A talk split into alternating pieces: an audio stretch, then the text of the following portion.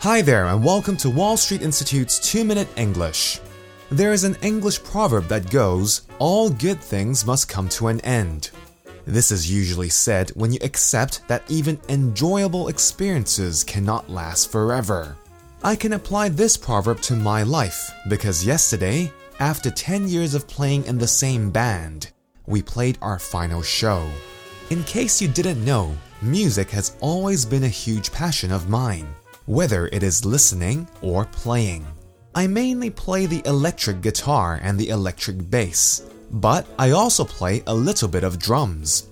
Before I started teaching at Sha Tin, I used to do a monthly social club on listening to music at Kwun Tong, where I would introduce different genres, styles, and types of music to students while helping them to practice their English at the same time. There is nothing more enjoyable than introducing new kinds of music to people and seeing their response. It's almost like you have opened up their minds to another world. So, let me tell you a little bit about the band I play in. The name of the band is called The Love Song, and we play guitar driven indie rock. It's funny because this band is somewhat connected to WSI, my elder brother Nick, who also plays bass in the band, and the guitarist's wife, both used to teach at WSI as well. I mentioned earlier that all good things must come to an end.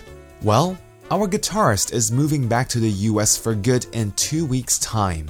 So, we have decided to call it quits for now until he returns to Hong Kong one day in the future.